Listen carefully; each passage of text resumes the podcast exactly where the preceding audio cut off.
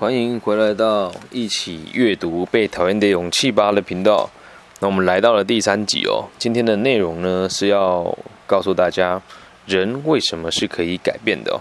那我们就开始述说喽。年轻人是这么说的。先让我整理一下刚刚的讨论。你说人是可以改变的，而且不管是谁，都可以变得幸福吗？待会我们再来想一想幸福的问题吧。我想要针对改变这件事情请教请教你哦。不管是谁都想要被改变呢，不是只有我自己啊。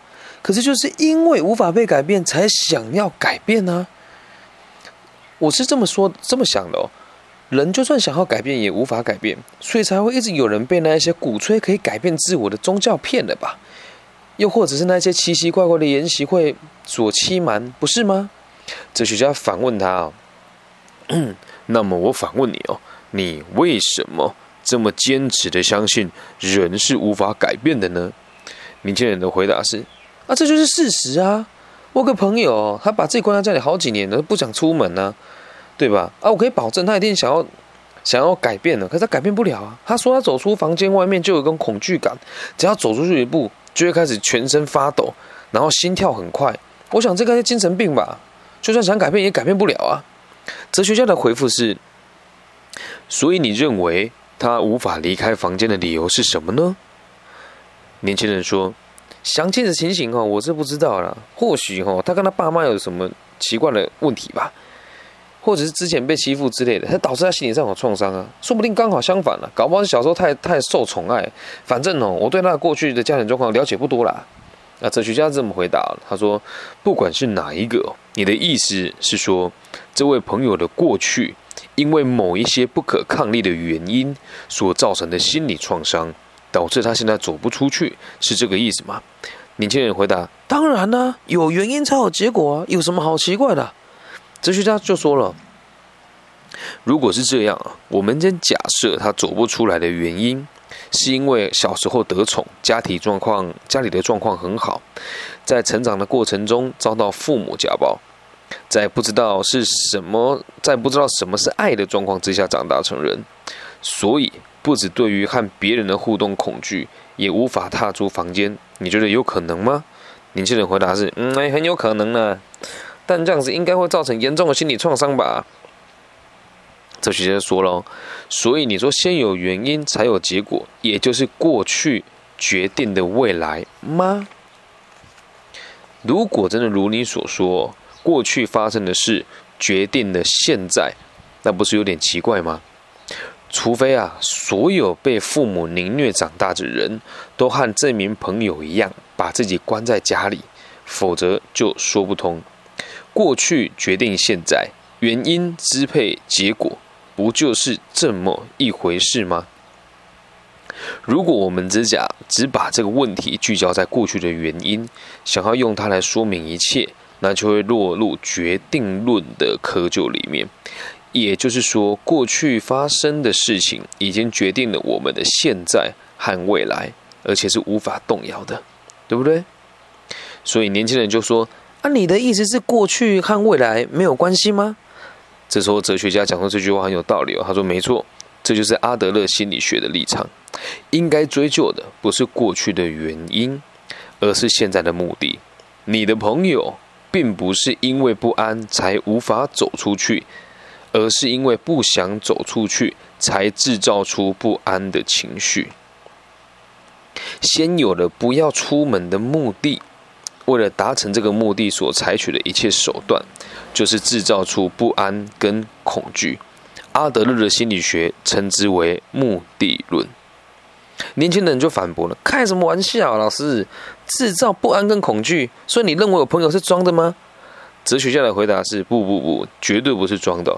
你的朋友在当下的感受都是真实的，有时候甚至会严重到头痛欲裂，或者是产生严重的肚肚子痛啊。不过这些症状呢，都只是为了达成不要外出的这个目的而制造出来的而已哦。”年轻人说：“怎么可能？这说法太诡异了吧？”哲学家继续回答：“这就是决定论和目的论的不同。你你所说的一切都是以决定论为出发点。如果我们一直抱着这样子的观点呢，我们是一点都不可能往前进的。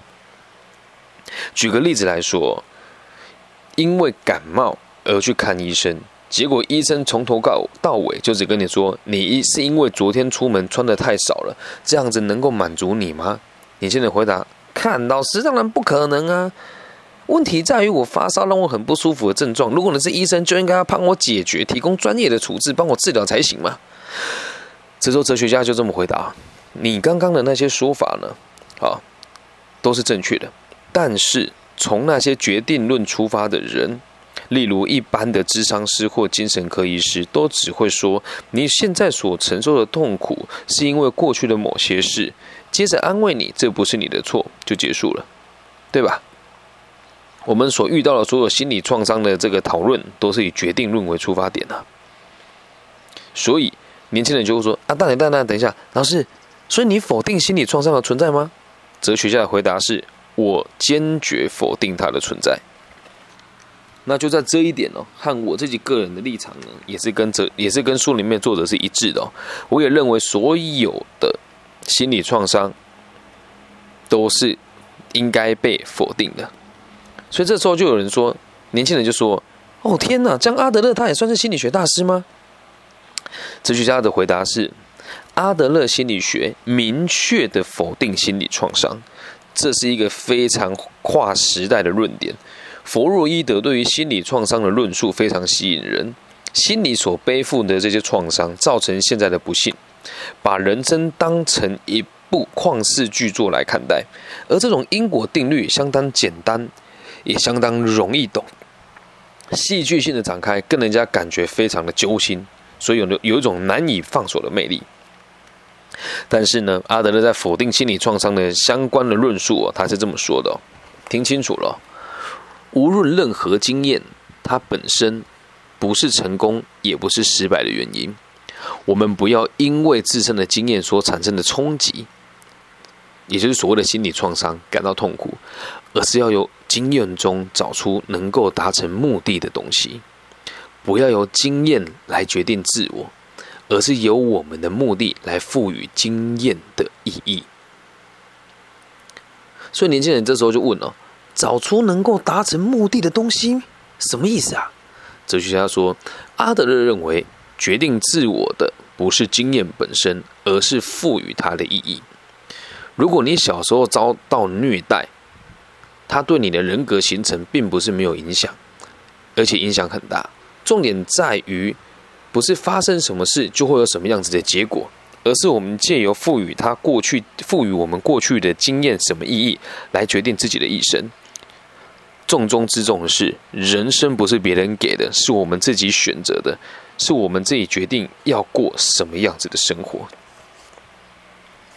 听到这边，一定很多人都很反感了。书里面年轻人呢是这么说的：如果照你这么说，我的朋友是自愿把自己关在房间里面，是他自己选择的吗？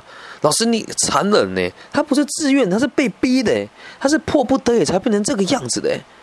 哲学家的回答：不不不不不。假设你的朋友认为哦，自己因为受到父母虐待，所以无法适应这个社会，那是因为他心中有一个希望如此想的目的，就是不要外出啊。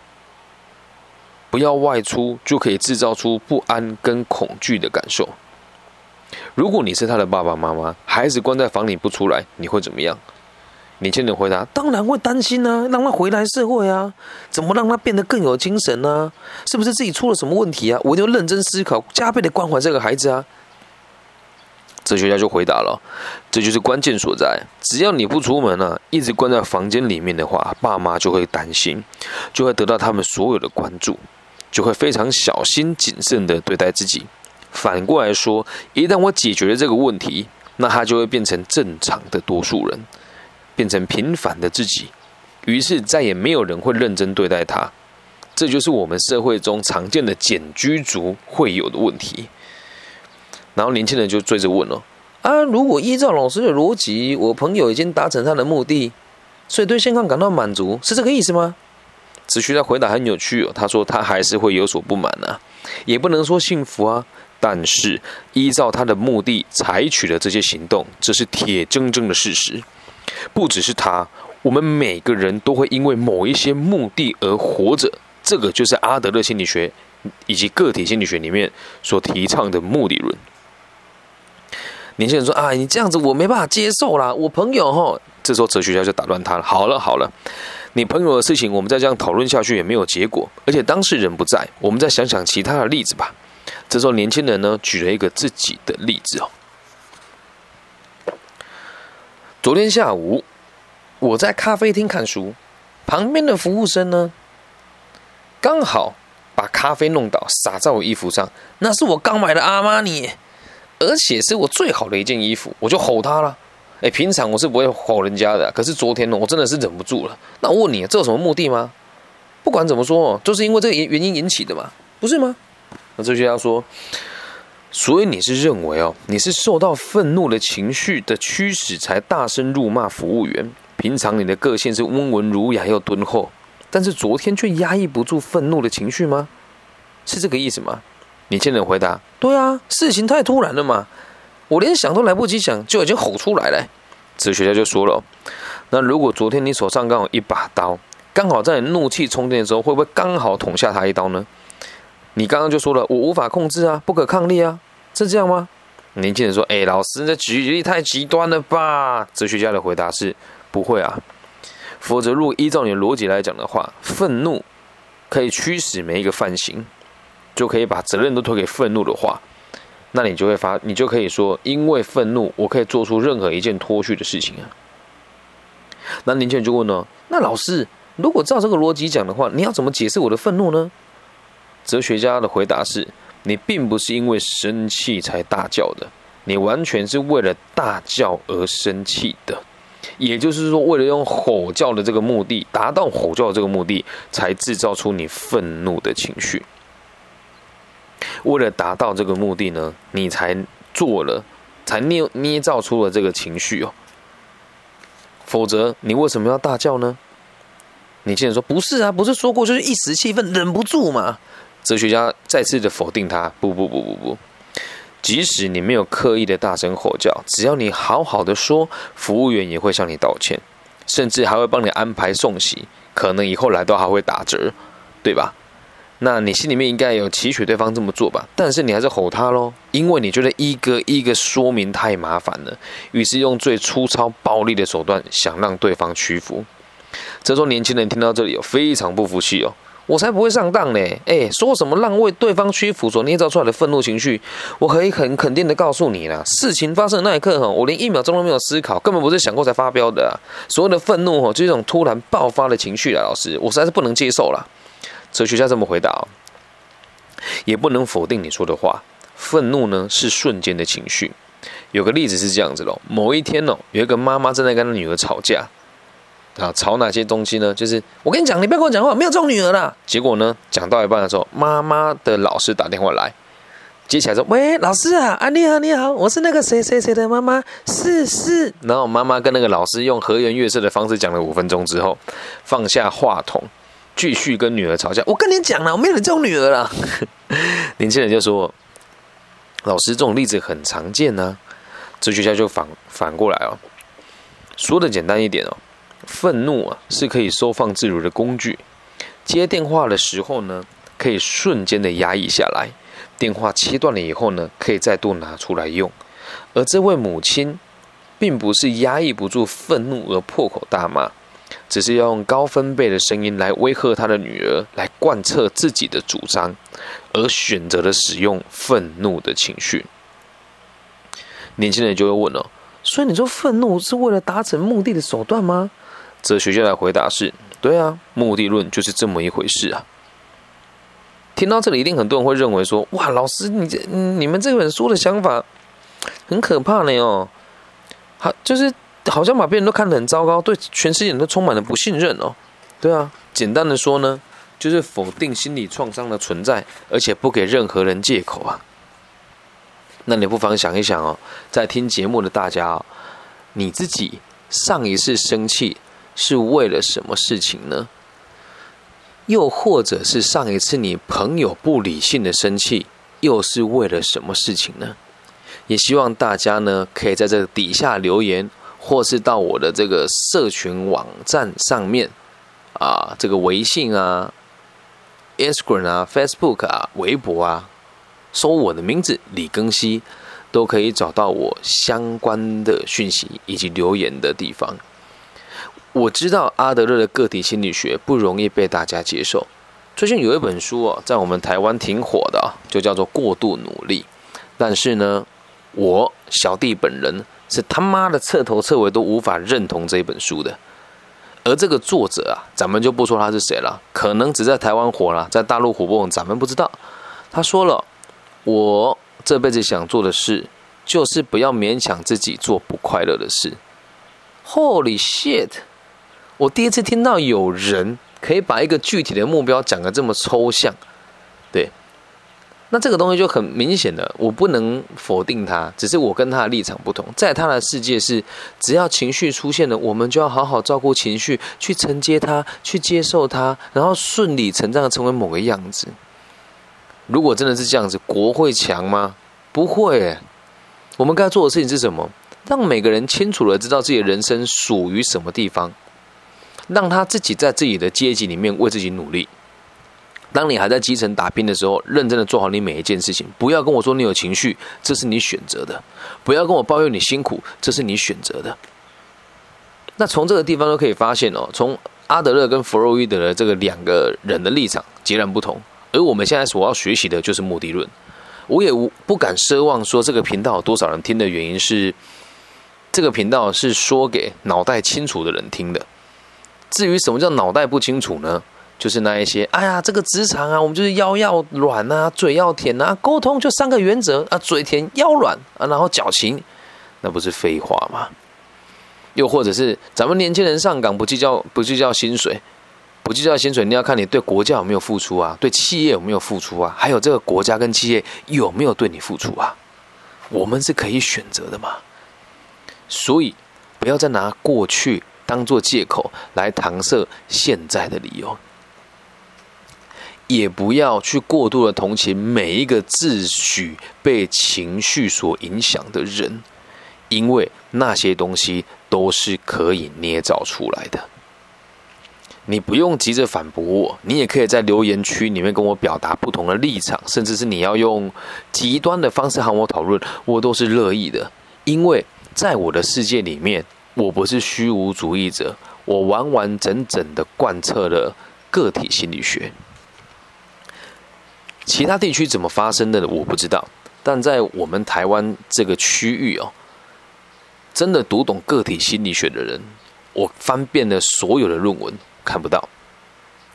而台湾的心理师遴选制度相当荒谬，就是考试，就他妈的考试。然后这考试的内容呢，就会考，请问阿德勒所谓的虚构的目的论是什么？我看了那个考古里的解答，他是说，人为了活在这个世界上，得捏造出一个虚构的目的。对，进而来达到驱动的动力。放屁，根本就不是这么一回事哦。从《自卑与超越》这本书就看得出来，所谓的这个虚无的目的，就是人都想成为像神一般的存在。什么叫神一般的存在？就是让万人敬仰，让你说的话对群体有影响力，让群体愿意关注你。而在他们的世界里面，他们认为这是虚无的价值观跟虚无的目标。可是不好意思哦。真正在自我效能感很强的人面前，这个目标一点都不虚无啊！这个目标一点都不虚无啊！在我的世界里面，我认为这就是我一定会做到的事情，而我也正在做到它。因此，我才会开了这个频道来讲阿德勒的思想给大家听。那也要回到你身上去想一想。你想要当一个被过去限制的人，还是想要当个活在未来、享受当下的人呢？没有正确的答案哦。那也希望大家在读心理学的时候，不要站在我不舒服、希望别人理解我的角度出发，因为你怎么看都会觉得自己是受害者的角色。如果从这个角度来讲，你永远都不可能认识阿德勒的真面目，因为你所思考的是你自己，不是别人。这个跟我们所说的“人人为我，我为人人”哦，有非常高的这个关联性跟这个相似度。但是你说它完全一模一样吗？也不尽相同。所以也希望大家借由这每一次的集数，我们慢慢聊，慢慢理解，从不同的故事，从我演绎书里面的内容给大家听，慢慢的一起来学习理解什么叫阿德勒的个体心理学。看懂了之后，咱们再决定要不要专精它。那以上就是今天全部的内容，希望对大家有帮助。我是李根希，我爱你们，拜拜。